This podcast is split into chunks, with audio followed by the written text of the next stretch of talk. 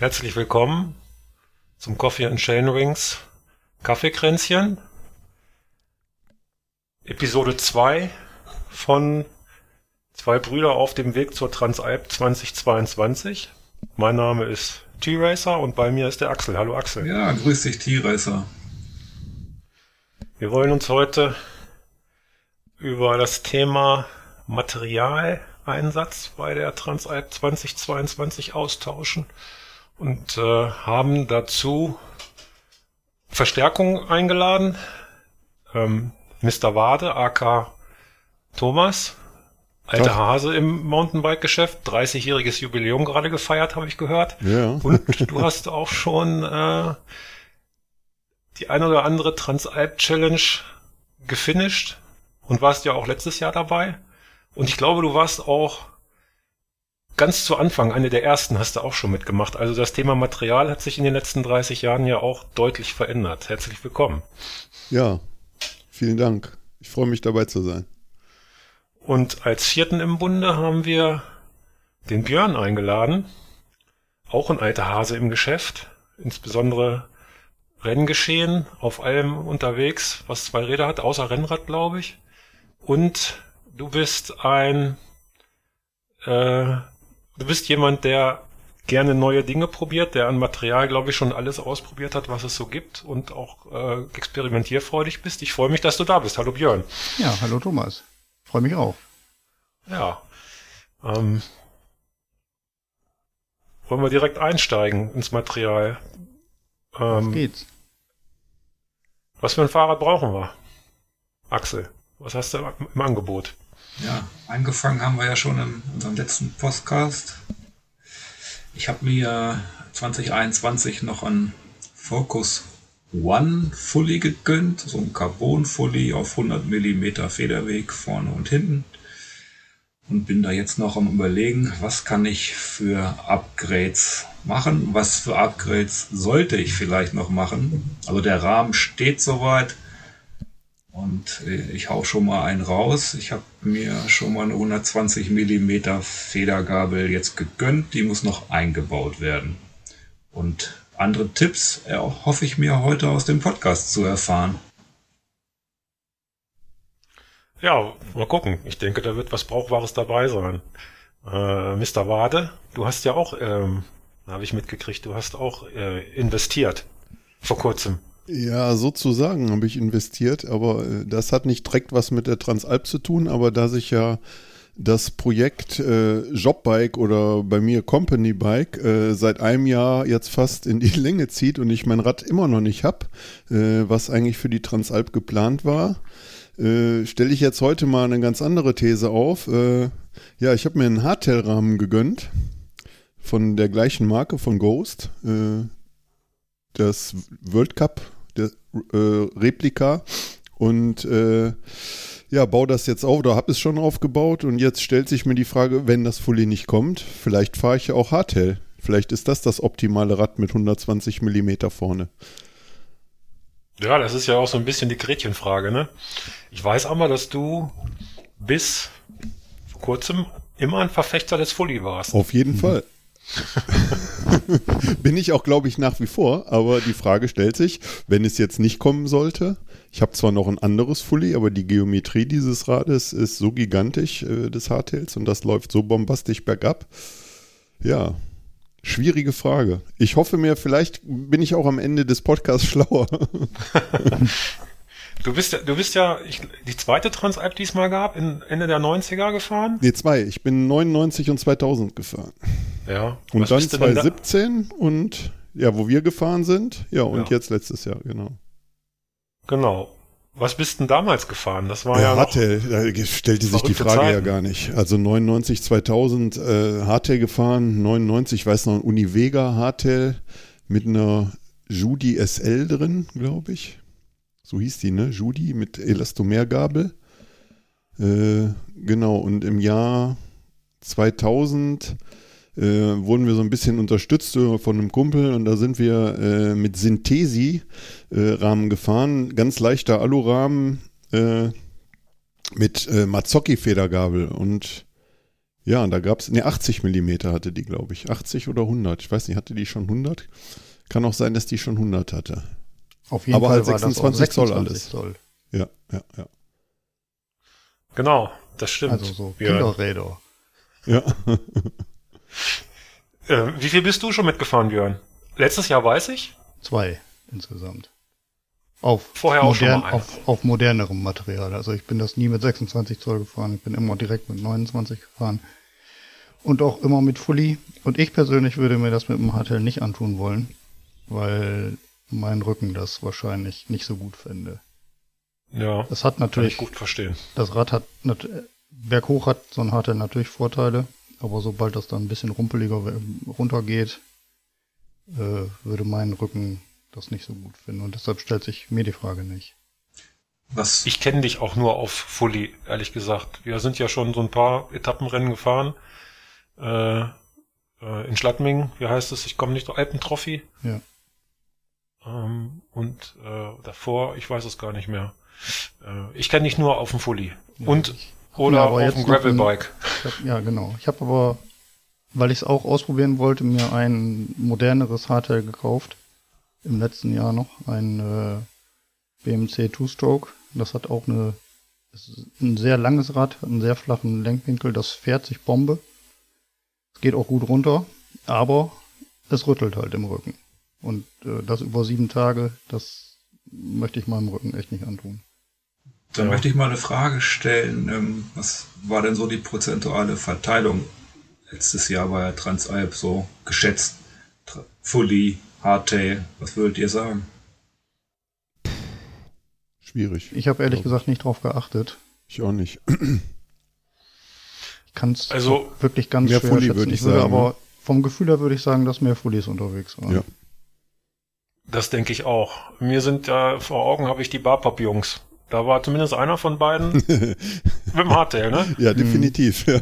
Ich glaube, der Ümit. Der Ümit, der ist aber auch schneller bergab gefahren, wie wir mit den Fullies. Das muss man ihm auch mal zugute stehen. Der Ümit hat wahrscheinlich diesen einen Schalter im Kopf, den man, da macht er einfach alles aus und dann fährt er einfach überall runter. Dann ist es egal. Ja. Äh, ich habe darüber auch schon nachgedacht. Ähm, Axel ist Mitte 1,80, Thomas ist über 1,90, ich bin knapp 1,90, Björn, du bist ein bisschen kürzer als 4,3. Ja. Aber der Ümit, der ist noch kleiner. Ja. Der hat auch eine ganz andere Schwerpunktlage auf dem Rad. Mhm. Vielleicht hat's was damit zu tun. Ja gut, ich meine, das kannst du ja mit einer absenkbaren Sattelstütze, äh, kann man das ja kompensieren, auch beim Hardtail. Das ist ja unabhängig davon, ob Fully oder Hardtail. Ne? Das stimmt. Das stimmt. Auch noch ein Thema, wo wir noch drauf kommen, mit oder ohne. Ja, auf jeden Fall. Also Genau. Also- hatte keine, aber der, der, der, der, das hätte auch nichts genutzt, wenn ihr die runtergemacht hätte. Der wäre ja wahrscheinlich, hätte genauso hoch gesessen. Ja, also ich erinnere mich an diesen, an diesen Trail vom letzten Jahr, der ging, das ist einer von diesen, wie hieß das, von diesen Nine Nights oder Five Nights, da irgendwo in der Nähe von Afrika, dieses Serpentin-Ding, was kein Ende nehmen wollte. Mhm. 1500 Höhenmeter oder so waren das irgendwie. Dieser ne? Single Trail, Ja, ja, ziemlich verblockt auch. Und äh, da waren ein paar Leutchen, die konnten das Ding nicht fahren und haben geschoben und das waren fast alles Hardtailer, die ich dann irgendwie versucht habe zu überholen. Das war manchmal ein bisschen kritisch, weil die wollten das nämlich auch nicht. Und dann wurde gesagt, ne, ich lass dich nicht vorbei, nach dir kommen noch 100. Und äh, ja, irgendwie hat's dann doch geklappt. Ich habe die auch nicht wieder gesehen dann. Äh, fand ich unmöglich, aber das lag wahrscheinlich aber auch nicht am Material, sondern die Fahrtechnik spielt halt eine große Rolle. Ja, aber ich glaube, wir sind uns einig, dass wir, außer Thomas vielleicht, dieses Jahr, wir werden also ein Fully nehmen, ne? Ja, zumal ja die modernen Fullies auch nicht mehr so deutlich schwerer sind und auch nicht wippen wie verrückt, wie das früher war, sondern sich ganz normal vorwärts bewegen. Äh, und von daher in meinen Augen wirklich nur Vorteile haben. Ja. Naja gut, der, aber der, auch so. Gewi der Gewichtsvorteil, den, äh, das ist Quatsch. Also das Hardtail äh, von der gleichen Wertigkeit ist immer leichter wie das Fully. Immer. Das stimmt. Ja, Natürlich. also das, äh, klar, wenn ich natürlich ein Hardtail habe äh, aus Alu, äh, ja, minder ausgestattet, dass das natürlich dann genauso wiegt wie ein Fully, aber mit so, das steht ja eigentlich dann gar nicht zur Debatte. Ne? Wenn, dann muss man ja schon von der gleichen Kategorie. Ja, ja, also äh, ein Kilo leichter sollte so ein Hartel ungefähr sein. Ja. Ist das Thema Gewicht maßgeblich? Also in einem gewissen Rahmen sollte man sich, glaube ich, bewegen, ne? Äh, aber ist das Rad ein Kilo leichter oder schwerer? Ist das, ist das maßgeblich? Muss man darauf achten? Kommt ja vielleicht aufs Gesamtgewicht drauf an. Ja. Daher, wenn, wenn man von 100 Kilo ein Kilo abzieht, ist es vielleicht nicht ganz so schlimm, aber wenn man von 70 ein Kilo abzieht, wird's schon, das ist schon ein bisschen was anderes. Ja, ich, wenn ich mich als Referenz nehme, äh, austrainiert 85 Kilo Körpergewicht plus Kleidung plus einen kleinen Rucksack mit ein bisschen Geraffel drin, da kommen locker auch nochmal drei, vier Kilo zu, sind wir bei 89, 90, dann noch 12 Kilo Rad, bin ich bei 102 Kilo äh, Systemgewicht. Mhm. Da wirst du sicherlich deutlich drunter liegen, Björn. Ja. Was hast du gesagt, wie viel wiegst du?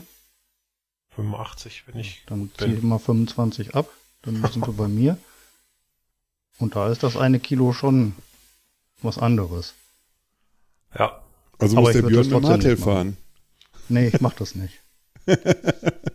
Vorteil beim Hardtail ist natürlich... gefragt, der hat... Man, man kriegt auf alle Fälle zwei Flaschen halt daran. Und nicht bei jedem Fully, bei meinem zum Beispiel nicht. Bei meinem auch nicht. Ja, das ist auch ein interessantes Thema. Kommen wir vielleicht nachher nochmal drauf ja. zurück, wenn wir äh, uns über Rucksäcke oder Flaschen unterhalten. Ähm, also Fully 100, 120 Millimeter. Ich überlege, ob ich einen 120er nehme. Letztes Mal bin ich mit dem 100er gefahren, davor auch mit dem 100er. Ja, ich, ich glaube, da sind wir aber wieder beim Thema. Ich glaube, die Effizienz der, der modernen Räder ist so gut, äh, dass da der Unterschied zwischen 100 und 120 Millimeter mit den modernen Komponenten und sperrbar, äh, glaube ich, nicht nicht mehr so gegeben ist, außer das Gesamtgewicht steigt natürlich durch die 120 Millimeter Gabel und ja, aber ich glaube, ja, bergab Spaß hat man wahrscheinlich mehr mit 120 Millimeter. ja, mir vermittelt das auf alle Fälle ein bisschen Sicherheit.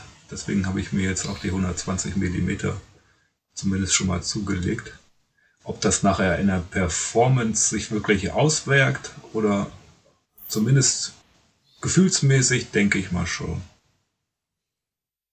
Na, du hast ja jetzt auch eine ganz aktuelle Generation Gabel gekauft und die, die drin war, die ist ja schon etwas betagter. Ne? Ist, glaube ich, eine Reba drin in deinem RockShox Reba in, in dem, nee, Fahrrad, oder?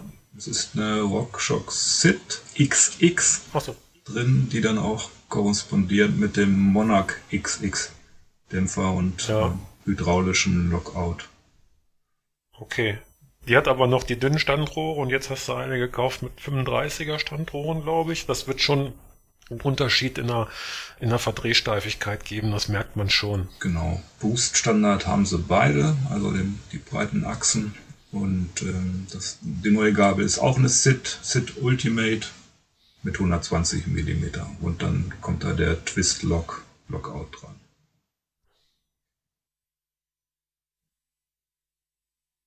Genau. Bei mir wird das ein bisschen anders sein. Ich äh, werde wahrscheinlich wieder mit der Lefty fahren. Die hat ja nur 100. Und ich fahre die auch immer ohne Lockout. Also ich habe die, fahre das alles immer offen. Aber das ist bei anderen Menschen ganz anders. Die müssen unbedingt oder wollen auch immer gerne, dass das gesperrt sein kann. Ich persönlich mag das halt nicht so gerne. Und deshalb äh, kann ich mir da ein bisschen Gewicht sparen auch. Fährst du die langen Anstiege, die langen Asphaltanstiege, die es ja zweifelsohne gibt, im Wiegetritt teilweise? Nein, nein. Oder ganz, ja. ganz selten. Ich fahre fast immer im Sitzen. Äh, nur wenn es sich also ja mal so 1000 Höhenmeter am Stück sind, dann muss man zwischendurch mal aufstehen. Da geht ja gar nicht anders. Ja. Und dann da vermisse ich das Lockout schon, aber das ist wirklich die einzige Stelle. Ansonsten komme ich da gut mit klar.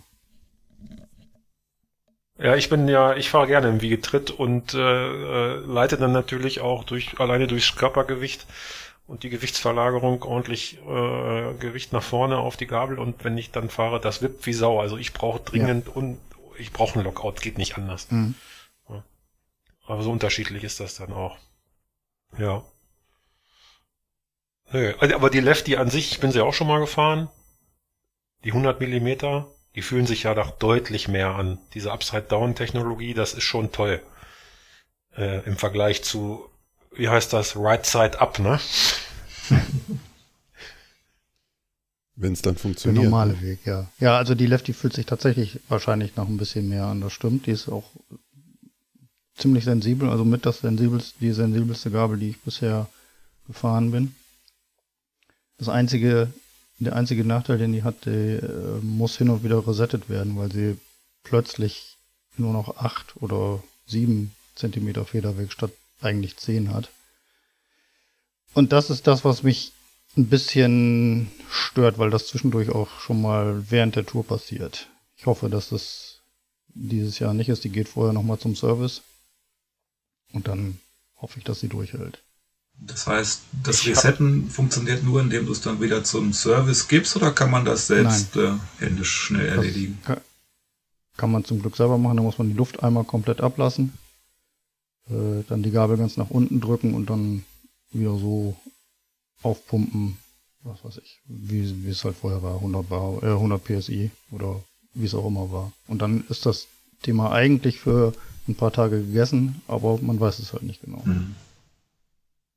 Ich habe gedacht, bei der Ocho wäre das mittlerweile erledigt. Ich habe das einmal erlebt bei meiner damals, das war noch die Lefty 2.0 wie die das resetten, also das ist schon brutal, ne? Das ist nicht, du hast das wirklich, du hast das schon ganz lieb ausgedrückt, äh, Luftdruck ablassen und die Gabel runterdrücken. Also die kloppen nee. da mit dem Vorschlaghammer drauf, so nee, ungefähr. Nee, nee, also bei der Otto, bei der Otto ist das wirklich harmlos. Die Luft okay. rauslassen und die Gabel runterdrücken, da brauchst du keinen Hammer für. Das ist äh, wirklich harmlos. Cool. Aber es ist halt nötig und äh, wenn das während der Tour passiert und man dann plötzlich nur noch 7 cm zum Beispiel hat. Die ver verhärtet dann auch ein bisschen. Dann, also diese tolle Sensibilität ist dann weg. Und wenn man, also das, mich nervt das. Deswegen auch kein Lockout. Ja, genau. ja, okay. Äh, Reifengröße, 29, also 29 Zoll Laufräder, ne? Fahren wir alle, glaube ich, oder? Jo. Ja. ja. 2,4. Genau. genau. Reifenbreite. Ja. Ja. Ja. Ja. Ja. Da bin ich noch in Erfindungsphase. 30er Felge, 2,4 Reifenbreite. Axel. Ja, 2,4 klingt gut. Kann ich mich wahrscheinlich auch mit anfreunden, aber ich hatte ja schon gesagt, ähm, da bin ich noch sehr unbeleckt. Und wenn das noch ein bisschen mehr Sicherheit gibt, dann nehme ich das natürlich auch. Und dann die 200, 300 Gramm mehr Gewicht nehme ich auch in Kauf. Ich glaube, so viel ist es nicht. Also bei den Reifen, die wir jetzt alle fahren hier, die, die Wolfpack-Dinger, sind es von 225 auf 2,4, glaube ich, keine 50 Gramm. Ja. Also ist nicht der Rede wert. Ach, fahrt ihr alle Wolfpack? Außer. Ja. Ja. ja. Das ist doch eine Referenz dann. Das klingt doch gut. Also zumindest ja, hat der Reifen äh, letztes Jahr bei der Transalp, äh, was Pannenanfälligkeit und so betrifft, äh, nicht enttäuscht. Hat gut gehalten, ließ sich super fahren und ich bin da auch 2.4 gefahren schon. Ja, ich wüsste nicht, warum ich da auf was anderes umschwenken sollte. Welche Variante habt ihr? Das Speed und Race und Cross gibt's da?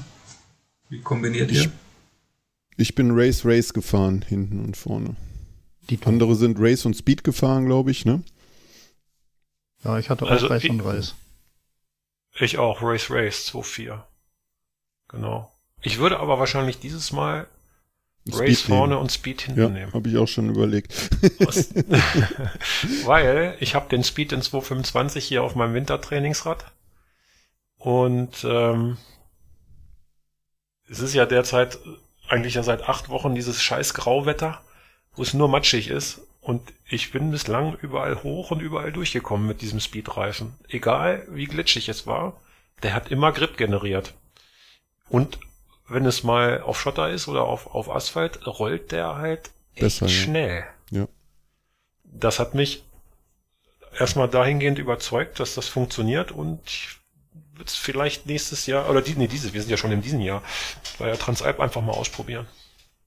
Man hat ja sowieso einen Reservereifen dabei. Oder Hat nicht? man?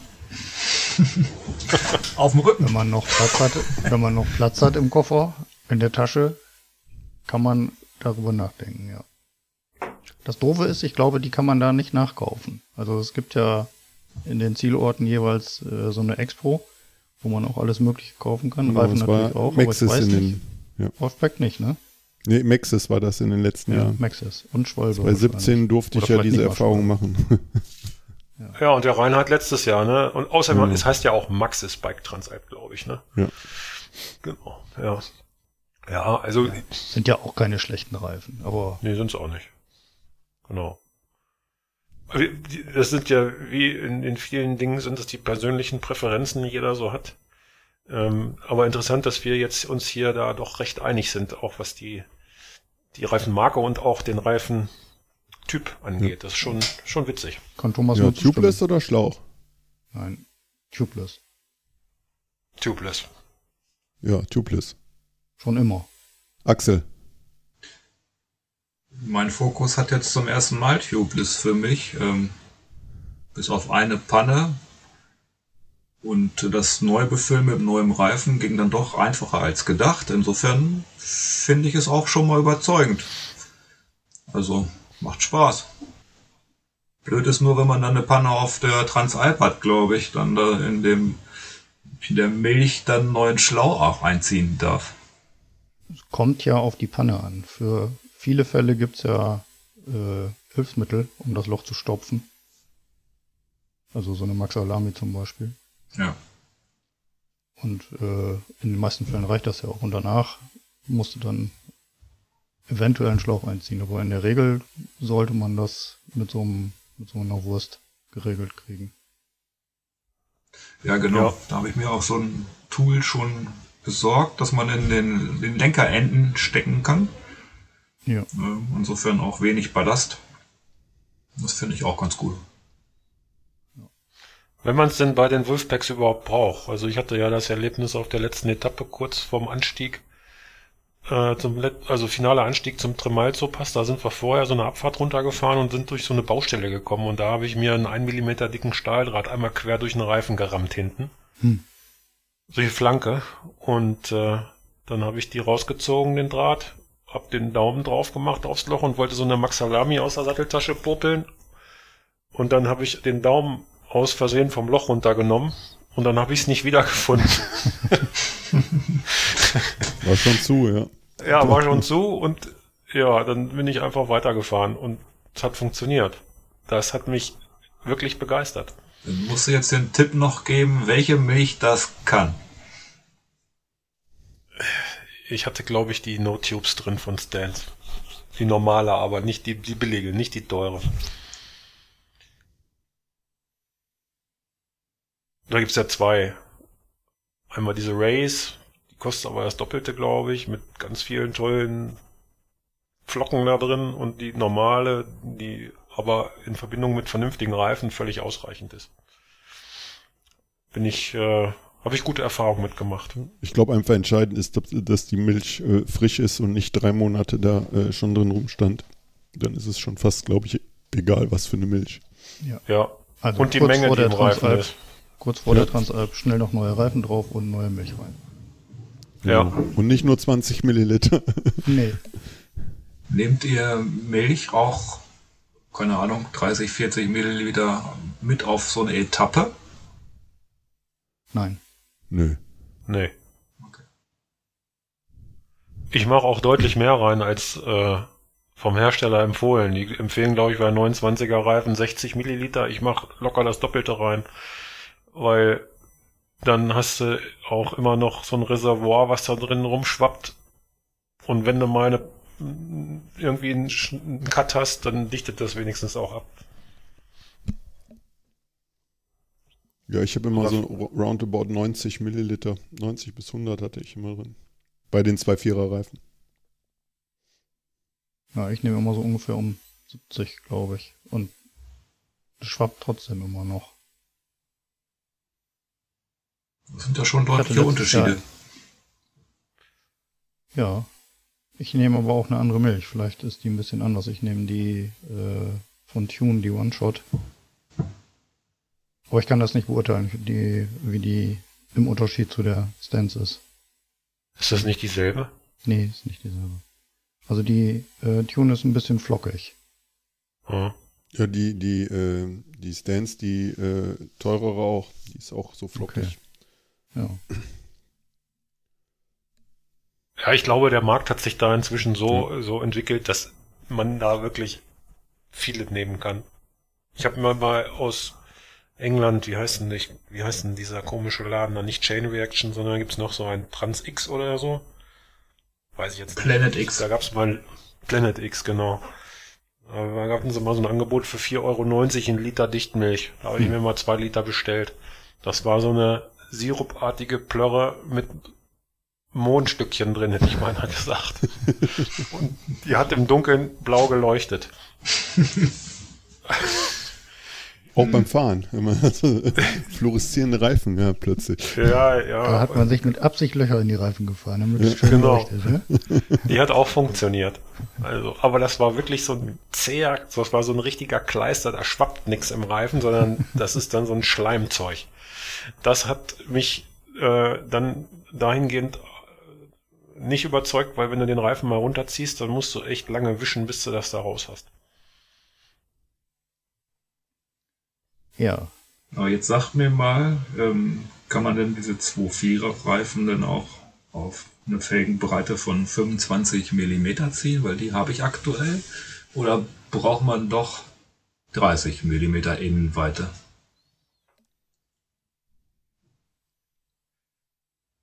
Ja. Thomas. Geschmacks, ich würde sagen, das ist einfach, also optimaler ist sicherlich eine, eine 29 mm oder 30 mm äh, Felge, dann liegt der Reifen satter drin. Äh, aber ich bin auch schon zwei Vierer mit 25 mm gefahren und da kommen wir meiner Ansicht nach direkt zum nächsten Thema. Das ist einfach dann eine Sache nachher, die sich dann im Luftdruck auch widerspiegelt. Ne?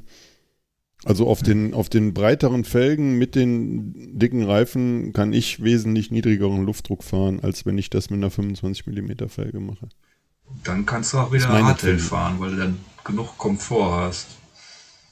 Genau.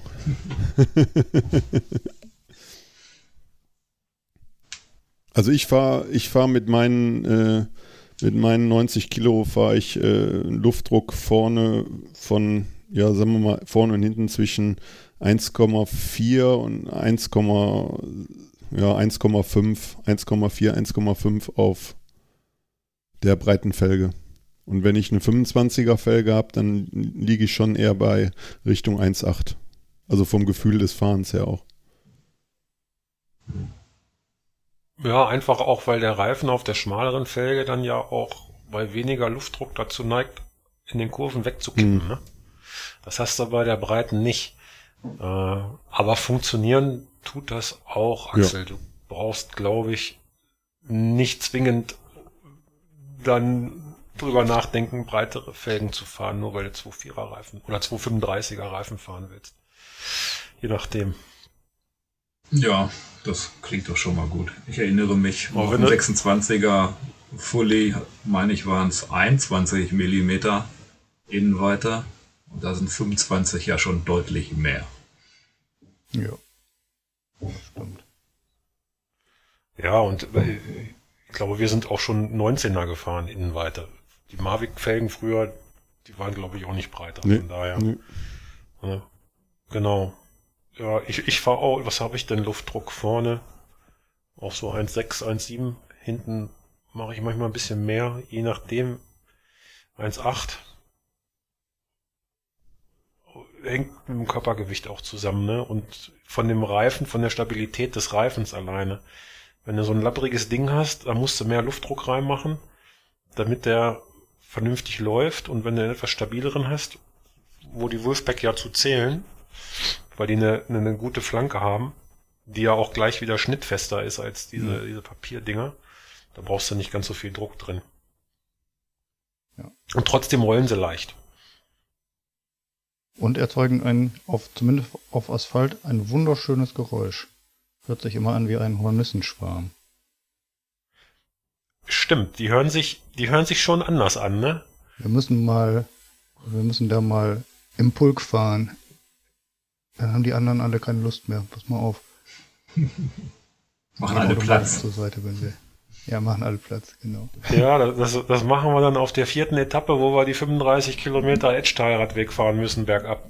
Okay. Von, äh, äh, von, wo sind denn das da?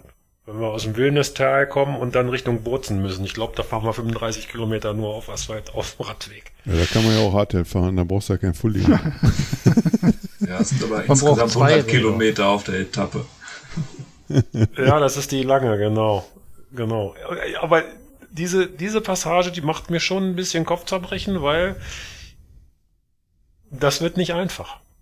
Wenn da der Wind aus dem Süden draufsteht, dann fahren wir bergab, aber trotzdem volle Lotte mit Pulsanschlag. Pass mal auf.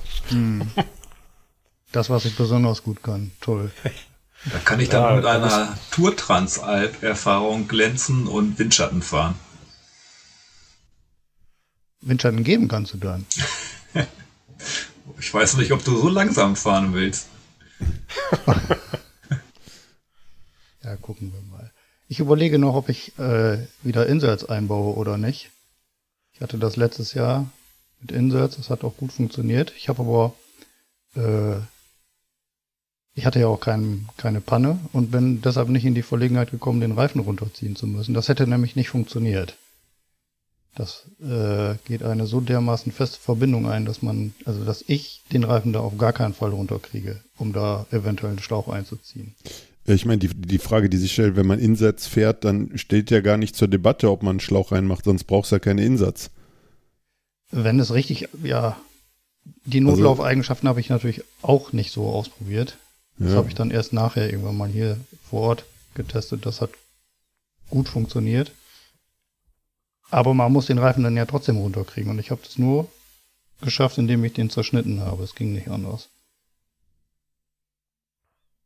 Und deshalb bin ich noch nicht sicher, ob ich das wieder mache oder nicht.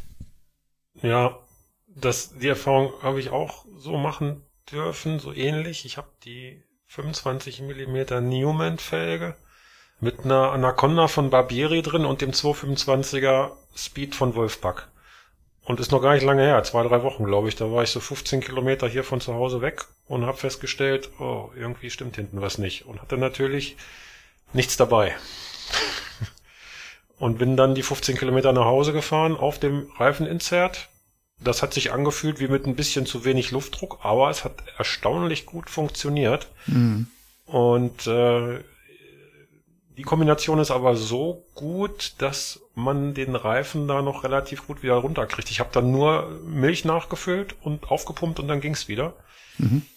Ähm, habe aber trotzdem mal reingeguckt, wie das Ding aussieht. Die sah aus wie neu, ne? Also da war nichts zerfleddert oder so. Das hat schon, hat schon äh, geholfen. Aber wenn du dann da stehst, irgendwo in den Alpen, nahe eines Naturschutzgebietes und du kommst wirklich in die Verlegenheit und musst mal den Reifen runter machen, weil du einen Schlauch einziehen willst, was machst du denn dann mit dem Insert? Das in die Ja, Tasche das stecken. musste man sich dann über die. Schulter legen. Ja. Herzlichen Darfst ja nicht liegen lassen, das ist ja klar. Liegen lassen geht nicht. Muss schon irgendwie mitnehmen. Aber die, die Frage, die sich stellt, bringt das Ding denn äh, wirklich dann den Vorteil oder erkaufe ich mir, also ich habe mehr Gewicht, ich habe äh, eventuell bei einer wirklichen Panne, wo mir der Reifen zerfetzt, äh, gut, ich kann zu Ende fahren, äh, muss mich dann drum kümmern, ja, bringt das was oder bringt das nichts? Das ist halt die große Frage, ne? Also mir persönlich, ich fand es äh, sehr angenehm zu fahren. Ich fahre mit noch deutlich weniger Luftdruck als ihr. Und das System hat sich dadurch ganz schön stabilisiert, fand ich. Ähm, dieses, diese ständige Angst, dass man die Felge geschrottet, dass man die Felge schrottet, die Carbonfelge fährt nicht mehr mit. Das, von daher hat mir das gut gefallen. Wie, gesagt, Wie viel Gramm Mehrgewicht sind das? wärmere. Bitte? Wie viel Gramm Mehrgewicht sind das pro Laufrad? 50. Ja, kann ich so bestätigen. Aber nehmen wir jetzt mal an, wir haben eine 100 Kilometer Etappe und nach 30 schmiert der Reifen ab und du stehst vor der Entscheidung, oh, was mache ich jetzt? Schlauch einziehen oder mit diesen Notlautreifen weiterfahren? Was macht ihr? Ja, aus meiner Schlauch. Erfahrung würde ich natürlich weiterfahren. Weil das andere ja gar nicht funktioniert hat bei mir. Also, Thomas, wenn, ich so viel, wenn ich so viel noch vor der Brust habe an Kilometern, würde ich einen Schlauch einziehen, weil es fährt schon schwerer. Der Widerstand ist schon ein bisschen größer. Es funktioniert, aber es ist wirklich run on flat, ne? Damit fährst du nicht noch von Kassel bis nach München am, mit dem Ja. Auto. Das ist nur, um rechts ranzukommen von der Autobahn und dann in Ruhe irgendwo den Reifen zu wechseln, wenn man die Analogie zum Kfz sucht. Ja, und ich glaube, es hat den großen, ich meine, wenn du, wenn man irgendwie jemand ein Begleitfahrzeug oder sonst irgendwas hat, wo dann äh, irgendwie, du weißt, die nächsten 20 Kilometer steht dein, stehen deine Leute und ich kann das Hinterrad wechseln oder so, dann ist das auch eine gute Alternative, glaube ich. Aber ich würde ich mich auch schwer mit tun, mit diesem Gedanken, dann haut dir das nach 20 Kilometer weg oder guck mal, wie letztes Jahr mit Reinhard äh, auf der ersten Abfahrt, ne? auf der ersten relevanten Abfahrt einen Platten, äh, ja, nach einer Stunde oder so oder anderthalb Stunden, dann stehst du da, ne? Ja, das stimmt. Aber in der Situation wäre mit dem Insert es zumindest soweit möglich gewesen, diesen Trail, in dem das da passiert ist, das war ja die unmöglichste Stelle auf der ganzen Etappe eigentlich, ne? Abs ja, ja, absolut. Äh, äh, zumindest den Trail zu Ende zu fahren und dann auf der breiten Straße so ein bisschen abgesetzt äh, in Ruhe zu flicken, weil Ja. so wie das bei euch da war, das war ja Stress pur. Ja, Das ganze Feld von 600 Leuten ist noch an uns, an euch vorbeigefahren, weil ihr wart ja vorne. ja. Gefühlt ja. Also ich weiß es nicht. Ich habe auch überlegt, ich habe es nicht gemacht. Ich habe da auf die 2.4er Reifen gesetzt und äh, auf die Pannensicherheit. Das hat funktioniert. Wir sind, äh, Jens und ich sind, ich glaube Jens ist sogar noch mit Schläuchen gefahren. Aber der fährt auch dreieinhalb Bar. Der ist noch äh, in den 90ern, was das angeht. Der fährt äh, äh, dreieinhalb Bar, Nobby-Nick-Reifen äh, und ja, ist egal. Da geht nichts kaputt. Geht nichts kaputt. Nee, Aber, aber das ist, ich, da kann gar nichts genau. kaputt gehen. Ich glaube, so, so, so eine Überlegung, so, ich meine, wenn man dann ja mit dem Hardtail fährt, wie ich vielleicht, ne, äh, ist es vielleicht gerade hinten interessant, sich so eine Anaconda da reinzumachen, ne? Ja, Ja. das wäre vielleicht noch ein Kompromiss, genau. Solltest du, ich habe noch eine neu und kannst du ausprobieren. Ge- Überlasse ich dir, kein Thema. Gerade auch in Bedacht äh, mit äh, dem Schonen der Carbonfelge, ne? Ja. Ja, im Pannenfall, natürlich. Ja, spannende Überlegung. Schon wieder eine Überlegung mehr, ne? Nicht nur welches Rad, sondern jetzt auch noch äh, Anaconda rein oder raus, ne? Aber ich habe noch so eine äh, kleine Anekdote zum Hardtail oder Fully. Äh, ich hatte mit dem Henry Lesewitz ein bisschen hin und her geschrieben, der ja eigentlich doch der Hardtail-Verfechter äh, schlechthin ist. Äh, er fährt dieses Jahr bei der Transalp Fully. Oh, interessant. Aber äh, aus Testzwecken hat er geschrieben. Hat Ich er auch hatte ja verraten, gehofft, dass mit er sagt, welchem ja, Fully? Nee, hat er nicht. Nee, nee. Ich habe auch nicht weiter nachgefragt. Äh, ich, ich hatte ja eigentlich gehofft, er sagt ja auf jeden Fall hat er. Was für eine Frage, aber die kam leider nicht, die Antwort. Er hätte mal, sollte mal mit seinem alten Yeti antreten, das wäre mal, wäre mal cool. Ich habe ihn mal getroffen vor ein paar Jahren am Tremalzo oben mit einem alten Ritchie P29. Gibt sogar noch ein Foto von. Im Schnee. Ich glaube, Axel, da warst du auch dabei. Also Im Schnee war ich dabei, aber Henry habe ich nicht gesehen. Du hast das Foto gemacht. Stimmt. Ja. Nee, gut.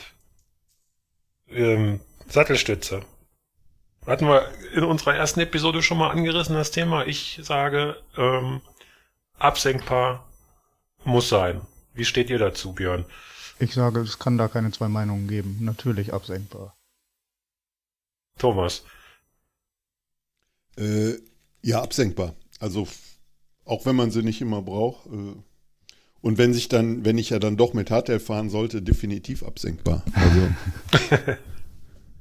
Nein, auch beim Fully. Also ich, ich hätte letztes Jahr die Transalp nicht ohne absenkbare Sattelstütze fahren wollen. Das muss man einfach sagen. Da hat das an die 1500 Höhenmeter Abfahrten, die teilweise hatten, oder 1000 Höhenmeter Abfahrten über die Trails, das vermittelt schon ein extremes Maß an Sicherheit, auch wenn Ümit da äh, vielleicht eine Ausnahme ist und da einfach so runterbügelt. Oder. Aber ich finde schon, das macht einfach extrem viel Fahrsicherheit aus und entspannt das Ganze auch so ein bisschen. Ja, ja die Erfahrung habe ich auch gemacht. Ich habe zwar nur 80 Millimeter ich habe mir jetzt die gleiche nochmal gekauft mit 100 Millimeter, weil die nur unwesentlich schwerer ist ähm, für das äh, neue Fully. Ähm, ich hoffe mir dadurch noch ein paar, ein bisschen mehr Beinfreiheit, weil ich ja auch weiß, dass der Herrensteig drin ist, den kenne ich. Das ist schon ein ordentlicher Trail bergab da vom Kronplatz nach Bruneck. Und äh, hier dieser Alban Lakata und Peter Sagan Trail in Lienz und was es nicht alles gibt mittlerweile. Ich fühle mich da einfach sicherer und die 350 Gramm Mehrgewicht, die äh, versuche ich an anderer Stelle zu sparen, indem ich das Material, auch was ich so am Körper trage, da gewichtsoptimiere einfach. Ja. Da ich die, äh, die Dropper-Post sowieso immer drin habe, ist das ja eigentlich nicht mal Mehrgewicht, sondern das ist einfach das Standardfahrrad, mit dem ich fahre. Wobei du in Oldenburg die wahrscheinlich ja nicht regelmäßig Selten, selten. Oder? Aber hin und wieder halt doch. Alleine, wenn man mal irgendwo Pause macht. Das musst du mal erklären, bitte. Kommt man mit den Füßen besser an den Boden. Ich äh, konnte Was? das leider nicht verstehen. Du hast da ein ganz fürchterliches Knacken in der Leitung. Oh, Entschuldigung. Ich habe gesagt, äh, wenn man mal Pause macht, kommt man mit den Füßen besser an den Boden, wenn man den Sattel stellen kann. Hm, der Björn knackt schon wieder. Müssen wir mhm. rausschneiden. Wir schneiden den Björn einfach raus. Ja, ich, Björn, sag noch mal was. Hallo. Es ist nicht verständlich. Nee, du hast äh, Krypto eingeschaltet. Aber ich, ich glaube, der Björn, der Björn will sagen, ich übersetze einfach mal, äh, da ich das ja auch manchmal mache, wenn man einfach stehen bleibt und dann die Dropper-Post äh, äh runter macht, kann man einfach sich schön aufs Rad setzen äh, genau. und die Füße voll auf den Boden abstellen. Das ist beim, beim kurzen Pause machen, halten, ist das entspannter, als wenn man einen hohen Sattel hat. okay. Das ist eine regionale Besonderheit, die werde ich hier mal versuchen zu etablieren. Ja, genau. Pause machen. Oder wie? Pause machen? Ja. Nein, nicht Pause machen, warten auf andere. So heißt das. ja, äh, äh, als, als junger Familienvater äh, äh, macht man keine Pause im Training, weil man muss so schnell wie möglich wieder zu Hause sein. Ja. Weil Frau und Kind. Ja. Gut, dann kannst du also ohne Dropper-Post fahren. Aus den äh, genannten Gründen äh, in, den, in den Bergen jedenfalls nicht. Aber ich habe es auch drin und man baut es ja nicht ein und aus. Das ist ja ein Riesenakt, diese scheiß Leitung durch den Rahmen zu legen. Wenn man keine elektrische hat, so wie Axel. Axel. Ja, aber ich habe sie noch gar nicht getestet. Insofern äh, finde ich das Mehrgewicht schon deutlich äh, zu einer Carbon-Sattelstütze, die da aktuell noch drin ist. Aber der Komfortgewinn, der wird es locker aufwiegen, denke ich. Ja, dein Heimatrevier ist ja der Deister. Ja, und, äh, und, und der Deister hat ja bekanntermaßen auch ein paar ordentliche Trails zu bieten, die wir ja vielleicht irgendwann auch mal in einem Teamtraining den anderen äh, Mitgliedern vom Verein vorstellen können. Und äh, trotzdem das Fahrrad ja gar nicht für so harte Sachen gemacht ist, mit der Dropper-Post ist es dann doch schon möglich, ne? Ja. Im Vergleich zur normalen Sattelstütze, wenn man da den, wie heißt da, Ü30 oder, oder den Ladies Only, wobei ich bis heute nicht weiß, warum der Ladies Only heißt, wenn man den runterfährt. Ja, lasse ich die schwierigen Teile eh aus und das geht dann auch mit der Carbon-Sattelstütze. Nein. Ja gut, so kann man es natürlich auch machen. Ja. Aber du wirst es, du wirst es lieben, wenn du sie einmal richtig genutzt hast. Ja, ich hatte schon mal eine im 26er Fully. Das war allerdings auch 150 Millimeter vorne hinten. Ich habe es, glaube ich, im ersten Podcast schon gehört. Das Fahrrad konnte definitiv mehr als ich. Also ich habe es nicht ausgereizt, aber es war schon angenehm vor den Trails natürlich einfach den Sattel schnell runter zu machen und dann darunter zu fahren. Ja, das geht auch so schnell in Fleisch und Blut über, dass äh, wenn man dann auf einem Rad sitzt, wo die Remote fehlt, da wundert man sich direkt. Drückt man immer ins Leere. Geht mir zumindest so. Ja, wir sind ja alles Gewohnheitstiere, ne? Wenn man da so eine schöne Bewegung sich manifestiert hat im, im, im Bewegungsablauf, kann ich mir das schon vorstellen, ja. Ja, und man gewöhnt sich halt doch relativ schnell daran, äh, dass man den Sattel absenken kann. Wenn man dann mal wieder äh, nach einem Jahr auf dem Rad sitzt, was keine absenkbare Sattelstütze hat, ist das im ersten Moment echt schon ungewohnt. Und ja, und in steilen Abfahrten oder ja auch bei kleinen Sprüngen oder so, denkt man immer, was, was hat man da, äh, da stört irgendwas, ne? Hm, ja. Genau. Was fahrt ihr für Lenker und Lenkerbreiten insbesondere? Ist das äh, auch körperabhängig oder wo, wie, wie habt ihr da eure Erfahrungen gemacht? Björn. Ich habe relativ lange rumprobiert. Ich bin jetzt gelandet bei einem äh, Carbonlenker 12 Grad mit 4 Grad ähm, Upsweep. Und der ist 72 Zentimeter breit. Ich bin aber auch nur 1,75 groß. Je größer, desto breiter wahrscheinlich. Hängt das mit der, mit der Körpergröße zusammen oder mit der Schulterbreite? Was meinst du? Ich würde sagen, das hängt ja mit beidem. Also vermutlich in erster Linie mit der, mit der Schulterbreite. Ja. Was fährst du, Thomas? Äh, ich bin jetzt das ganze letzte Jahr gefahren äh, von Esculap Lenker 16 Grad auf 4 Grad Upsweep äh, mit, mit 780. Äh, genau, und habe jetzt aber gerade, den hatte ich jetzt auch auf das Hardtail mal drauf gebaut, weil das eine extrem moderne Geometrie mit einem riesenlangen Reach hat äh, und da nur vom Handel aus, glaube ich, sogar nur ein 45er Vorbau drauf ist. Ich hatte einen 50er drauf gemacht mit dem Lenker äh, und habe aber jetzt gerade zum Testen nochmal einen 35er Vorbau, den hatte ich noch mit für 35 Millimeter Lenker äh, und das ist ein 9 Grad Lenker, 780 breit auch mit, äh, mit 15 Millimeter Rise. Ja, das ist auch, ja, auch jetzt auf dem Hardtail sehr angenehm zu fahren. Aber ich glaube, also je breiter die Schultern sind, desto sinnvoller ist es, äh, glaube ich, äh, auch einen breiteren Lenker zu fahren. Ja. Ja. Axel? Ich mag es nicht zu breit.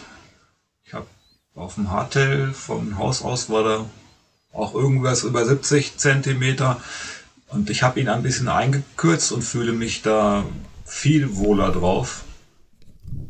Ich weiß nicht, 68 Zentimeter oder so sind wir jetzt. Ähm, zu Grad und Backspeed kann ich da gar nichts sagen. Also es fühlt sich gut an mit unter 70 Zentimeter. Unter 70 ist schon sehr, äh, sehr schmal wieder, ne? Heutzutage. Ja, da sticht doch der ja. eine von den Babobs, der ist ja auch der hat doch noch, ja, der Dominik, der fährt noch 58er, glaube ich. Oh. ja, das ist Radkurier-Style. Ja. Ja. Ja. ja.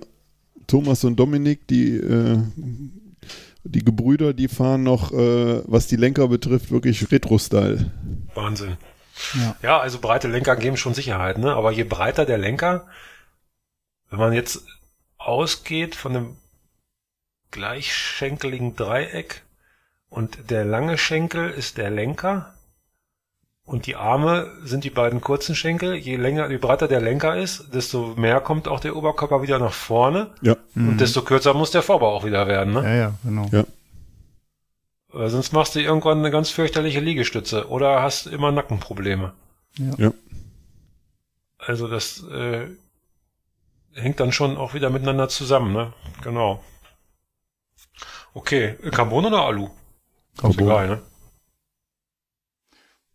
Carbon Flex, glaube ich, ein bisschen mehr. Ja. Ja, aber beim Mountainbike macht das ja die Federgabel. Also ich glaube, ich habe zwar auch einen Carbonlenker, Ja. aber ich glaube, Alu wäre jetzt nicht so viel schlechter. Ja, okay. Ähm, fährt einer von euch Flat Pedals ohne Clickies? Nein. Nee, Nee, ne? Nee. Ich habe es mal versucht, weil ich mir erhofft hatte, das Rad dadurch schneller wegschmeißen zu können im Fall der Fälle.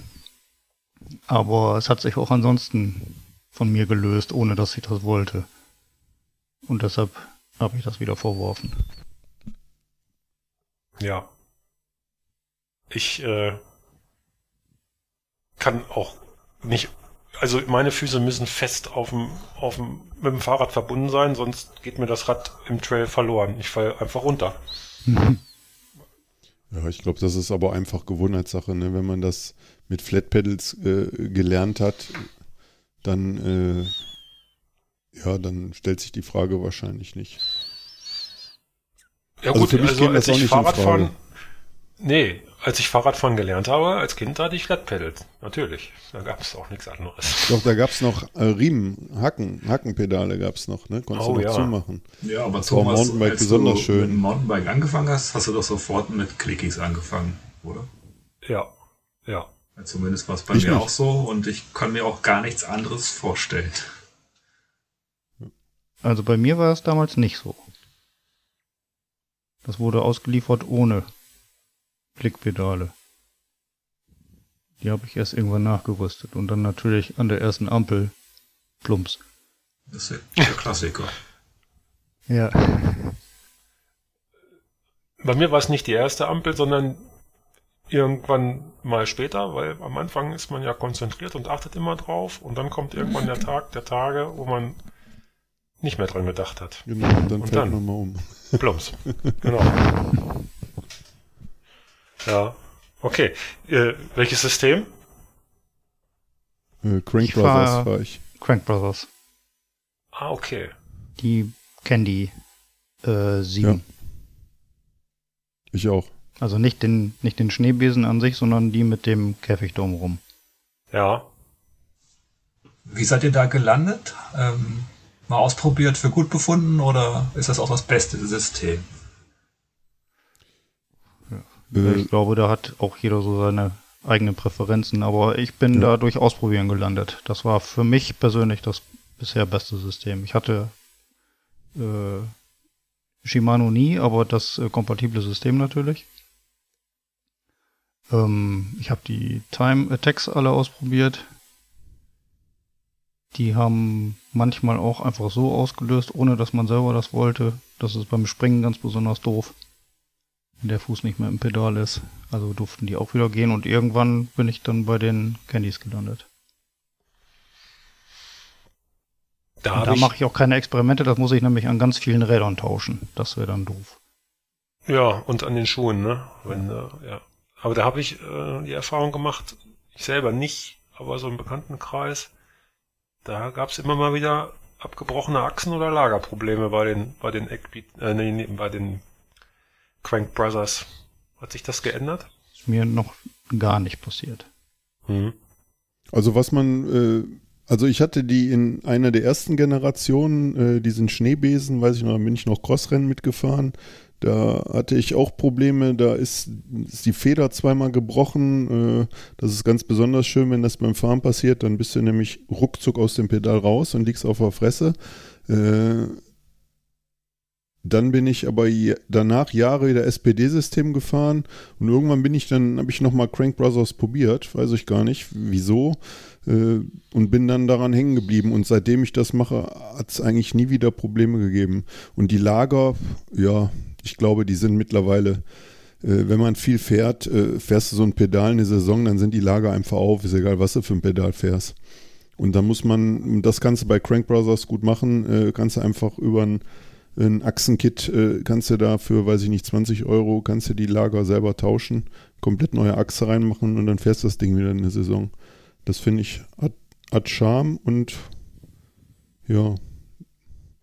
Ich meine, wichtig ist, glaube ich, ist egal, welches man fährt, man muss sich einfach dran gewöhnen und, und dass man blind einklicken kann, äh, das ist halt nach dem Start oder auch wenn man mal rausgeklickt hat, das ist, glaube ich, der, der einzige oder der Hauptvorteil. Oder das Wichtigste daran. Ja, mhm. stimmt. Ich glaube, Axel, du fährst Shimano, ne? Genau wie ich. Ja, seit ein paar Jahren Shimano. Die sind natürlich deutlich schwerer als äh, zum Beispiel die Crank Brothers. Ich hatte schon mal Ritchie-Pedalen. V4 hießen die, schon zehn Jahre her oder länger. Die waren schön leicht, aber die Lager haben nicht lang gehalten. Und bei den Shimano habe ich bisher noch kein Lager durchgehauen. Die halten ewig. Ja, da ist es, glaube ich, auch egal, welches man nimmt. Also selbst diese ganz günstigen unterhalb von XT oder so, die vom Gewicht her nehmen sie sich alle nichts, vom Preis her schon. Und von der von der Performance her, das funktioniert einfach. Ne? Also ich habe da bedingt dadurch, dass ich so ein Schuhfetischist bin und äh, habe mich einmal festgelegt und seitdem fahre ich auch Shimano. Sonst müsste ich, ne, Björn, hm. bei 40 Paar Schuhen hätte ich beinahe gesagt, den, den Glied auch wechseln. Thomasine, ja, und das ne? ist halt, ist halt nervig, wenn du, wenn du an zwei, an mehreren verschiedenen Rädern verschiedene äh, Pedalsysteme hast, ne? Äh, für den relativ gleichen Einsatzzweck. Äh, das ist, das ist einfach nervig, ne? Ja, alleine wenn du auch Rennrad fährst. Axel und ich fahren ja auch Rennrad und dann hast du ja auch da andere Systeme. Ähm, hast du doppelt, doppelt, hast immer doppelte Systeme, ne? Und weil ich fahre natürlich nicht das äh, Mountainbike-System auf dem Rennrad und das Rennradsystem nicht auf dem Mountainbike, wobei manche richtig Hardcore-Racer, die machen das ja, ne? Die sagen, ich steig eh nicht ab. Und da ist das Rennradsystem einfach das Bessere. Warum auch immer. Ähm, bei Transalp würde ich es jetzt nicht versuchen, weil. Könnte schwierig Schiebe, werden. Die Schiebe, Schiebepassage auf diesem äh, Sentiero del Funamboli, der mhm. Seiltänzer-Trail, letzte Etappe letztes Jahr. Da hätte ich gerne mal einen gesehen, der nicht mit vernünftigen Schuhen da lang ge wo, gestolpert wäre. Wo war denn da eine Schiebepassage?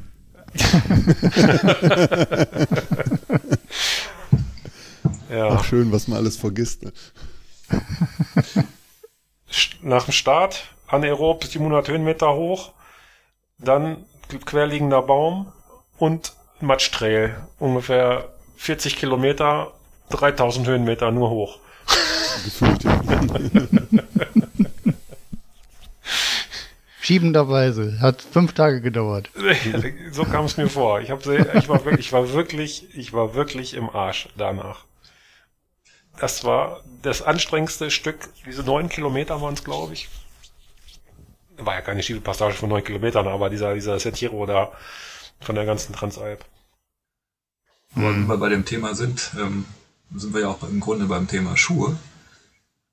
Taugt dann ein Mountainbike-Schuh mit Profil und Carbonsohle? Kann man da so weit laufen oder sagt man sich dann, hätte ich mal doch lieber einen weicheren Schuh genommen? Wie ist da eure Erfahrung auf der Transalp?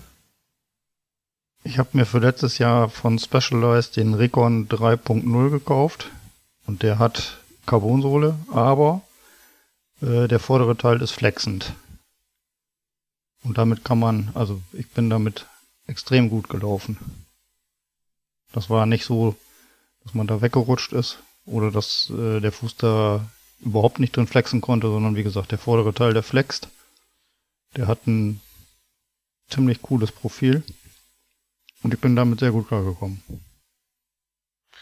Das ist aber nicht der 500 Euro Schuh, ne? Nee. Der kostet 180, glaube ich. Ja. Ja, weil von Specialized gibt's, gab's doch da jetzt Ende der Saison da so einen Schuh, wo du auch mit über den Mond laufen kannst. Deswegen ist der so ja. teuer, ich weiß es nicht. Ja. Also ich würde. Also ich fahre auch Carbonsohle, also, definitiv. Und ja. die paar Meter, die man damit latschen muss bei einer Transalp, das geht halt. Ja. Also würde ich auch sagen, also ich würde auch auf jeden Fall einen Race-Schuh nehmen und es gibt ja mittlerweile äh, Schuhe, die haben, es gibt von Michelin, äh, Michelin so eine, so eine Vollprofilsohle, die auch unter die Carbon-Schuhe eigentlich drunter kommt, äh, die ganz gut ist. Also ich würde nicht mehr mit so einem Ding fahren, wo du nur zwei Stollen hast und dann eine blanke Carbonsohle irgendwie. Äh, erstmal machst du dir damit die Carbonsohle kaputt, danach kannst du den Schuh eine Tonne kloppen, wenn du damit doch mal über Fels oder so laufen musst. Von daher, aber, aber von der Stabilität her oder von der Härte der Sohle auf jeden Fall ein Race-Schuh. Ja. Also nichts mit höherem Schaft oder so, da meint er das nicht erforderlich. Nö. Nö. Nö. Nö. Wie viel Paar Schuhe Also so- nehmt ihr mit? Zwei. Zwei. Zwei. Das ist ja eindeutig. Ja. Kann ja mal kaputt gehen oder nass sein. Ja, genau. Oder so Oder Fußbrand. Fußbrand, genau. Ganz böses Thema. Fußbrand ist ein ganz böses Thema, ja. Kann immer mal passieren. Ist aber scheint nur ein, ein Problem von schweren Leuten zu sein, Thomas. Der Björn kennt sowas nicht. Ich habe das auch noch nie gehört. Ich weiß gar nicht, was das sein soll. Ja, ja, genau. Fußbrand ist, wenn irgendwann nach ein paar Stunden ähm, von der Theorie her das Fußgewölbe ermüdet durchs harte Treten und der Schuh vielleicht vorne ein bisschen zu eng ist oder nicht genug Unterstützung im Ballenbereich äh, und ein Stück dahinter hat und das Gewölbe fällt in sich zusammen bei jedem Tritt, dann kriegst du Schmerzen, als ob dir gleich, als ob dir einer mit tausend Nadeln, Ja. Glühenden Nadeln von unten in die Sohle sticht. Und das kannst du eine Zeit lang wegkonzentrieren und dann musst du aber raus aus den Schuhen. Anhalten, absteigen, Schuhe ausziehen. Es geht irgendwann nicht mehr. Es sind unfassbare Schmerzen. Du kannst noch die Innensohle rausnehmen, dass du dann ohne Innensohle weiterfährst. Das nimmt auch noch mal ein bisschen Luft, aber am nächsten Tag solltest du tunlichst gucken, dass du ein paar andere Schuhe anziehst. Also das heißt aber auch, du brauchst unterschiedliche Schuhe. Ja. Ja. Oder eine andere Innensohle. Oder eine andere Innensohle, ja. Genau. Also ich habe meine Mavic Fury Race Schuhe, die gelben, seit Jahren.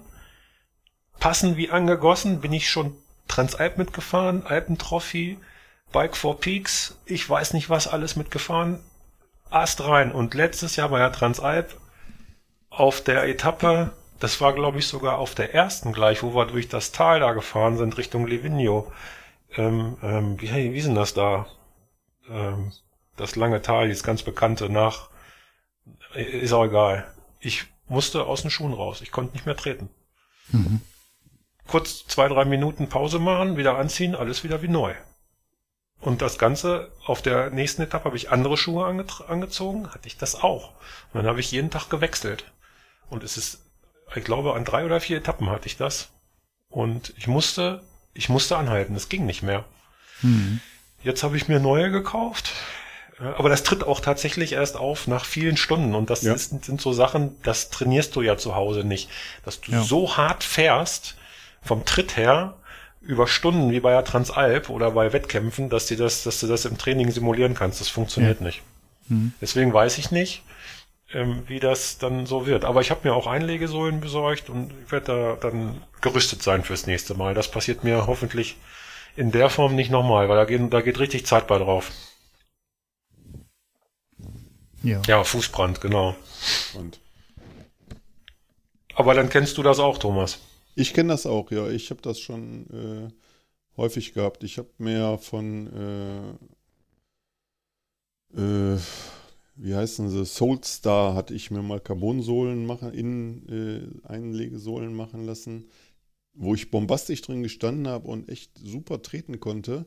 Äh, Und da habe ich aber immer, sobald ich mal so über sechs Stunden gefahren bin, äh, ist das auch immer aufgetreten. Das Ganze ist mir nämlich beim Sella Ronda Hero, wo wir gefahren sind, Hm. äh, passiert, wo es dann wirklich so schlimm war, äh, dass ich nach so einer Rampe irgendwie, die ewig lang hochging, äh, musste ich oben anhalten und habe die Einlegesohlen rausgenommen und bin, glaube ich, die letzten, äh, die letzten anderthalb Stunden ohne Einlegesohlen gefahren, weil, weil die Füße so wehgetan haben.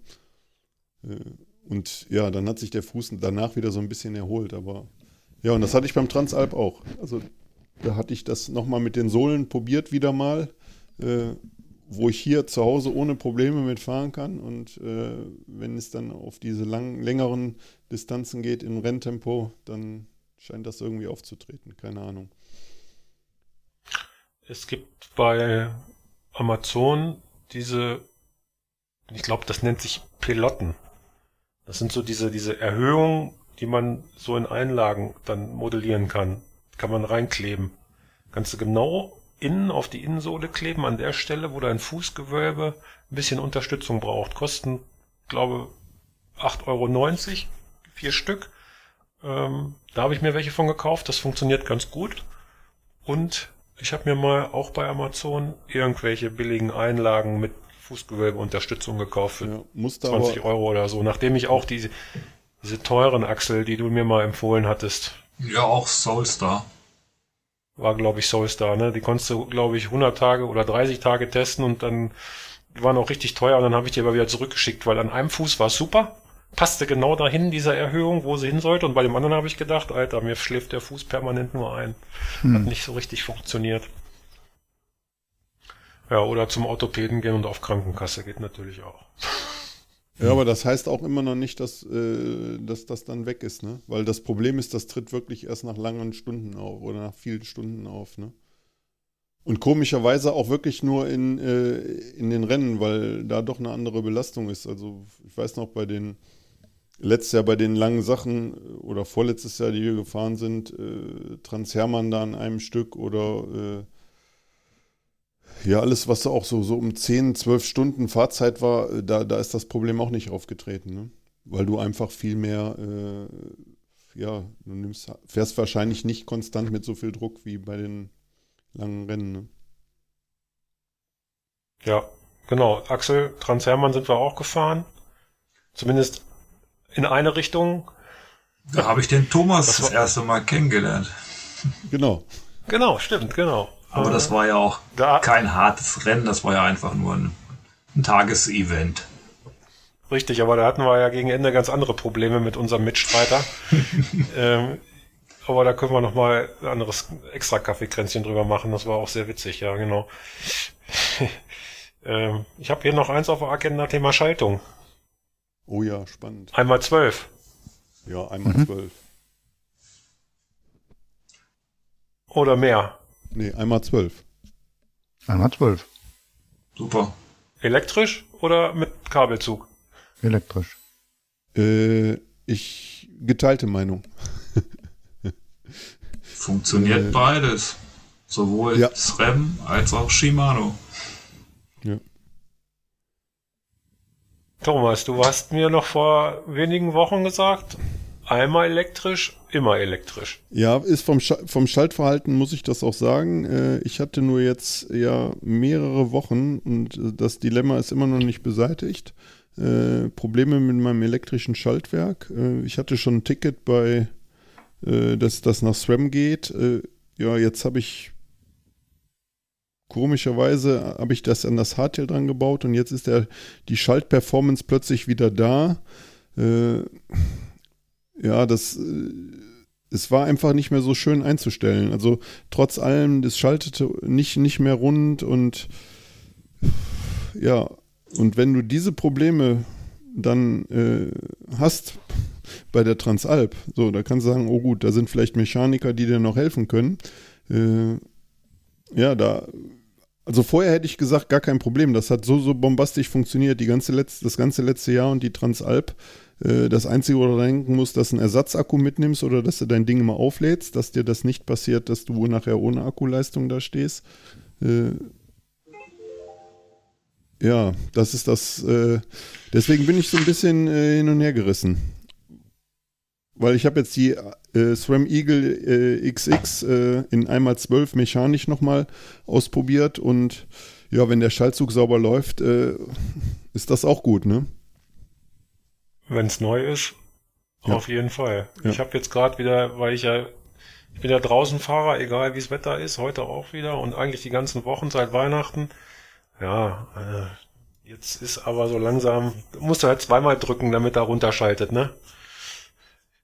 Und dann wieder gegenschalten, damit du den Gang drin hast, den du brauchst, weil Schaltzug und Schalthülle sind gerade verkriesknallt durch Dreck Ja. und Scheiß, Salz und was weiß ich nicht alles. Das hast du ja bei elektrischer Schaltung eben nicht, ne? Außer du hast ein Problem. Und dann Ja. äh, schaltet es auch nicht, ne? Das ist ein, wo du dir mechanisch noch helfen kannst durch ein bisschen mehr drücken oder ja, wie auch immer, ne? Äh, da ist nicht mehr viel zu optimieren dann, wenn es nicht, nicht äh, sauber schaltet.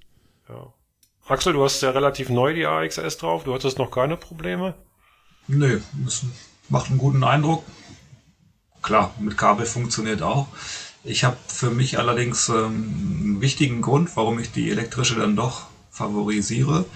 Ich habe extreme Probleme im Winter mit kalten Fingern und habe dann keine Kraft mehr, den mechanischen Hebel fürs Schaltwerk zu drücken. Und äh, da brauche ich für die elektrischen Schalthebel weniger Handkraft und komme damit dann besser zurecht. Das kann ich gut nachvollziehen. Ja. Ich hatte auf der einen Etappe von, von letztes Jahr von der ich glaube, die Königsetappe war das, da vom höchsten Punkt von der Montozzo-Charta und da konnte ich irgendwann die, den Hebel von der Sattelstütze nicht mehr drücken mit meinem Daumen, weil Daumengelenk war irgendwie fertig. Ja, da kannst du dich auch so zwingen, dass den Hebel zu drücken, es funktioniert nicht. Ähm, musst nee, du mit dem Zeigefinger nicht, oder mit der Faust. Das ist nicht ja. schön. Aber Björn hat eben auch ganz laut gerufen, ja, AXS elektrisch. Das heißt, bei dir, du bist nach wie vor Verfechter und überzeugt davon, ja? Ich habe das seit, ich weiß nicht, anderthalb oder zwei Jahren und ich hatte noch überhaupt keinen einzigen Ausfall. Äh, Thomas hat vielleicht gerade ein bisschen Pech damit, das kann sein, aber äh, also es hat noch überhaupt nicht ein einziges Mal gemocht. Außer wenn ich die Kopfzufaste habe und der Akku leer war, aber das ist dann ja meine eigene Arbeit. Und ich, ich kann das, was Sachsen gesagt hat, nur bestätigen. bestätigen. Man braucht, man braucht quasi gar keine, gar keine Handkraft. Das reicht, das reicht ja fast schon, den Schalter, anzugucken, wenn Start geschaltet. Ja. ja. Das ist einfach bombastisch. Ich habe es noch nicht probiert. Ich habe es hier stehen, gerade montiert. Es ist noch nicht mal konfiguriert. Also ich habe die gerade so gepaart, den, den, den Trigger mit dem Schaltwerk, aber äh, man muss da ja noch so ein bisschen Feineinstellungen machen. Das habe ich noch nicht gemacht, weil ich einfach keinen Bock habe, mich bei der Kälte in der Garage zu stellen. Ich bin sehr gespannt. Ich werde es testen, auf jeden Fall. Ja, schön. Ja. Also trotz aller Probleme, das ist schon äh, ein Top-System, das muss man einfach sagen. Und die Handkraft, äh, ja, da, diese Probleme gibt es einfach nicht, dass du irgendwie nicht mehr schalten kannst, weil du gerade nach einer äh, Dreiviertelstunde bergab die äh, Hände nicht mehr irgendwie, den Daumen nicht mehr bewegt kriegst. Ne? Das muss man einfach sagen. Das ist schon gut. Nur wenn es nicht funktioniert, dann. Ja. Ja. Ja. Dann ja. haben wir das gleiche Problem wie mit dem Insert. Genau. ja. Also es spezialisiert sich alles sehr spitz zu. Ja. Und wenn die Dinge funktionieren, egal was es ist, ist dann es ist es super. Ja. Aber sobald du ein Problem hast, stehst du möglicherweise ziemlich dumm da, weil aufgrund der Spezialisierung ist äh, kein, keine Alternative, kein Kompromiss mehr möglich. Ne? Ja. ja wenn dir, wenn dir, äh, ja, weiß ich nicht, der Zug reist, kannst, kannst du immer noch irgendwo einen Gang einlegen, irgendwie. Oder zur Not kommst du noch nach Hause, aber wenn der Schaltwerk, wenn der Akku leer ist, dann hast du halt den Gang drin, den du drin hast. Ne? Ich ja. weiß nicht, kann man da noch dann was nachjustieren mechanisch irgendwie, dass du sagst, okay, ich lege jetzt einen Gang ein und dann ist gut? Nee, Meines Wissens nicht, aber sagen wir mal so. Ist der auf Akku den, richtig leer. Ja. Ja. Also auf den, jetzt kann man sagen, auf den, so ein Akku wiegt nicht viel, ne? Äh, wenn du jetzt eh einen Trinkrucksack aufhast, dann steckst du dir auch den äh, 20 Gramm Akku da noch mit rein, den Ersatzakku. Das ist jetzt nicht so das Problem. Oder wenn du äh, auch eine AXS Sattelstütze dran hast, könntest du zum Beispiel den Akku ja switchen. Also von daher ist sowieso eine Systemkompatibilität dann schon cool. Also das Problem, dass dir der Akku versagt, äh, ja, wenn nicht aufgeladen hast. Also das muss man einfach sagen, äh, ja, habe ich auch schon mal gemacht irgendwie, war noch grün, als ich losgefahren bin. Äh, passiert dir aber auch nur im Training und nicht äh, beim Rennen. Beim Rennen steckst, äh, hast du immer einen vollen Akku. Also. Ja. Okay. Wir haben jetzt hier noch eine ganze Menge Punkte auf unserer Agenda, aber uns läuft so langsam so ein bisschen die Zeit weg. Ähm, du hast gerade das Thema Trinkrucksack angesprochen. Ja. Vielleicht abschließend dazu, und dann können wir ja irgendwann nochmal Kaffeekränzchen machen in der Ergänzung, was wir noch offen haben. Genau. Also haben wir das, oder das Rad, Trinkrucksack? Das Rad haben wir ja sozusagen dann abgeschlossen, ne? Das Rad ist, glaube ich, durch, ne? Ja. ja. ja. Äh, also äh, nicht ganz. Nicht ganz. Sattel. Aber das können wir auch im zweiten.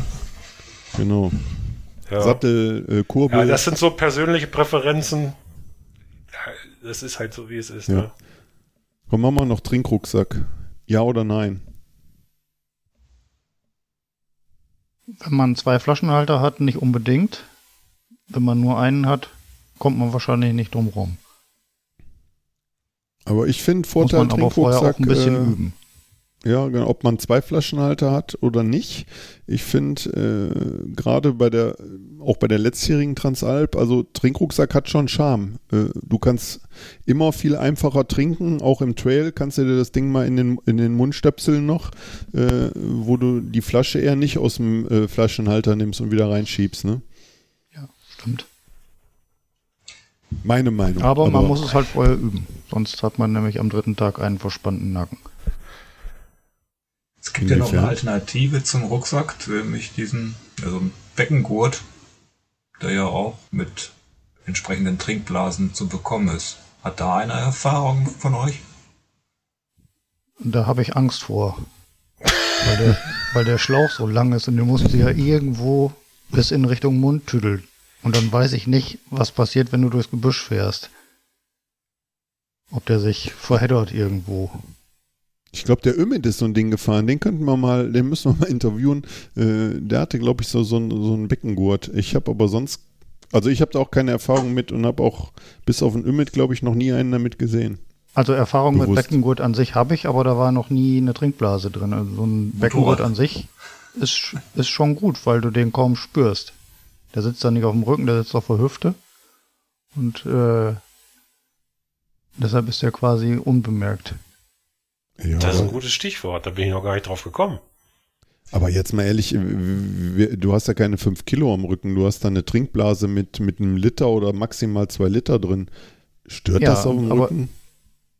Mir hat der Rücken wehgetan nach spätestens drei Tagen. Weil es nicht gewohnt halt war. Das war eure ne? eigene Doofheit. Ihr fahrt doch diese USWE oder ja. ASRI oder was weiß ich, wie man die ausspricht bricht da. Es kommt ja aus Schweden und deshalb glaube ich, dass das SWE für Schweden steht. Aber ist auch nur geraten. Und das U? Ja. Puh. United. Gut, Schweden. ich habe mir das Ding besorgt. Das liegt hier neu, weil es gerade im Angebot war, bei dem großen B mit der 24 am Ende. Äh, mit dieser kleinen Aufsatztasche, super leicht. Und dann ja. halt hier diese, äh, wie heißt das? No Monkey? No Dancing Monkey. No Dancing Monkey, genau äh, sitzt sehr hoch. Sieht man mhm. so ein bisschen, hat man so ein bisschen das Gefühl, man ist quasi der Bucklige, ne? Ja, du äh, musst das aber mal auf dem Rad ausprobieren. Also ja. eigentlich merkt man den wirklich so gut wie gar nicht. Ja. Ich bin ja bislang von Camelback so, so eine, so eine, so eine äh, Crosslaufweste immer gefahren. Ein altes Ding, da gibt's mittlerweile auch modernere. Auch sehr leicht mit ein paar Taschen drin. Ähm, da habe ich aber das Problem, es ist halt nicht radspezifisch und im Trail bergab, wenn es mal steiler wird und man verlagert das Körpergewicht nach vorne, sitzt es einem im Nacken und schiebt einem den Helm von hinten nach vorne ins Gesicht. Mhm. Äh, Albtraum. Ja. Es hat aber immer funktioniert und äh, jetzt will ich aber mal dieses andere ausprobieren, weil das auch recht charmant ist, weil es tatsächlich nur diese Schultergurte hat und keinen Beckengurt. Mhm.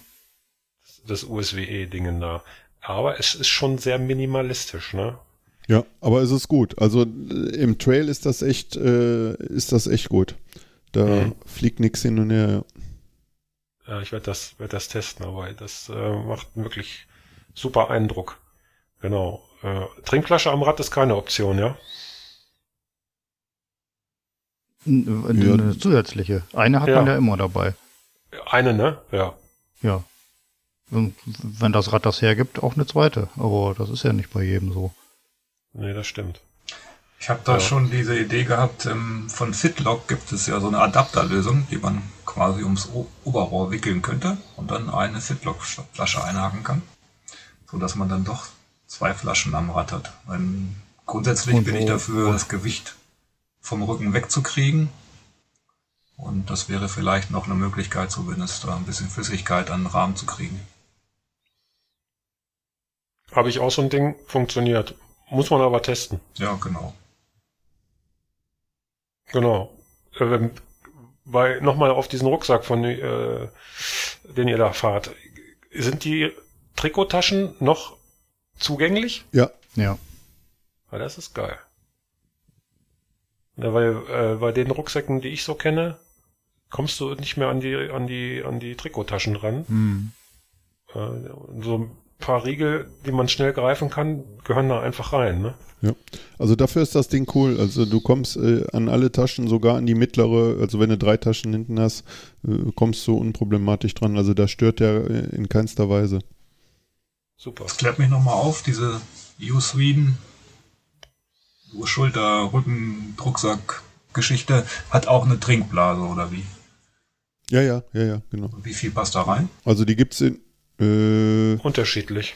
ein, ein Liter und 1,5 gibt's die, gl- oder zwei Liter sogar, ne? Es gibt Mhm. die von 1,5 und 2 Liter, so irgendwie. Hm. Genau. Genau. Also und noch größer, aber jetzt für, fürs Rennenfahren bietet sich da ähm, dieses Modell, was der Thomas hat, das habe ich auch mit dieser Tasche. Gibt auch welche, die fahren das dann ohne diese Zusatztasche. Ich finde, die hat ein bisschen Charme, da kann man, äh, ja, ich hatte da Kartusche und so Geschichten hatte ich in die Tasche noch reingemacht. Witzig an dem Ding ist, dass man die halt abklippen kann, ne? Ja. Äh, zeige ich dir mal, Axel. Das ist ein interessantes äh, Ding auf jeden Fall. Genau. Super. Schön. Ich fasse mal zusammen. Also wir fahren die Transalp mit einem Fully auf jeden Fall. Bei Thomas noch nicht so ganz klar. Äh, haben zwischen 100 und 120 Millimeter Federweg vorne und hinten. Äh, fahren 29er Reifen in 2.4.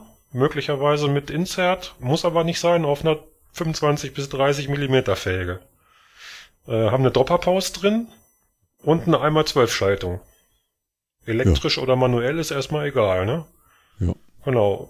Die Pedale, das ist persönliche Präferenz, aber wir fahren Klickpedale. Was da für ein System dran hängt, ist erstmal egal. Und äh, wir versuchen, den Rücken frei zu bekommen und haben dann nur so ein ganz kleines Täschchen drauf. Und haben Schuhe mit Einlage dabei und auf jeden Fall einen Reserveschuh in Genau. der Tasche noch mit drin. Ja, Und die Lenkerbreite ist sehr individuell, wie wir festgestellt haben, nach Vorlieben. Genau. Zwischen, wir sind jetzt hier zwischen 68 und 78 Millimeter. Puh. Ich habe, glaube ich, 74er Lenker, bin also genau dazwischen.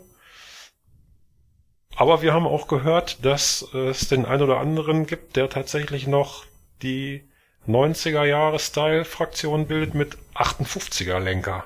Jetzt. Das ist in einem ganz großen Feld aber eine ganz große Ausnahme. Das glaube ich auch. Äh, Die Tendenz geht eher bei den meisten Richtung äh, 75 oder 80, also irgendwo dazwischen. Ne? Ja. Genau. Ja. Dankeschön. Das hat mir großen Spaß gemacht. Ja, cool. Ich hoffe, euch auch. Und wir konnten unseren Yes. Zuhörern da draußen ein bisschen was anbieten, falls da jemand ist, der mit dem Gedanken spielt, auch noch teilzunehmen und sich nicht ganz sicher ist, was man da so für Material brauchen kann. Wobei das ja auch alles nur persönliche Erfahrungen sind, wir jetzt hier wieder spiegeln. Ne? Äh, da äh, ist jeder ja auch möglicherweise anders aufgestellt. Ich bedanke mich bei euch und äh, ja, vielleicht hören wir uns auf diesem Wege beim Kaffeekränzchen nochmal wieder. Macht's gut. Alles klar. Dito. Danke. Danke. Tschüss. Tschüss.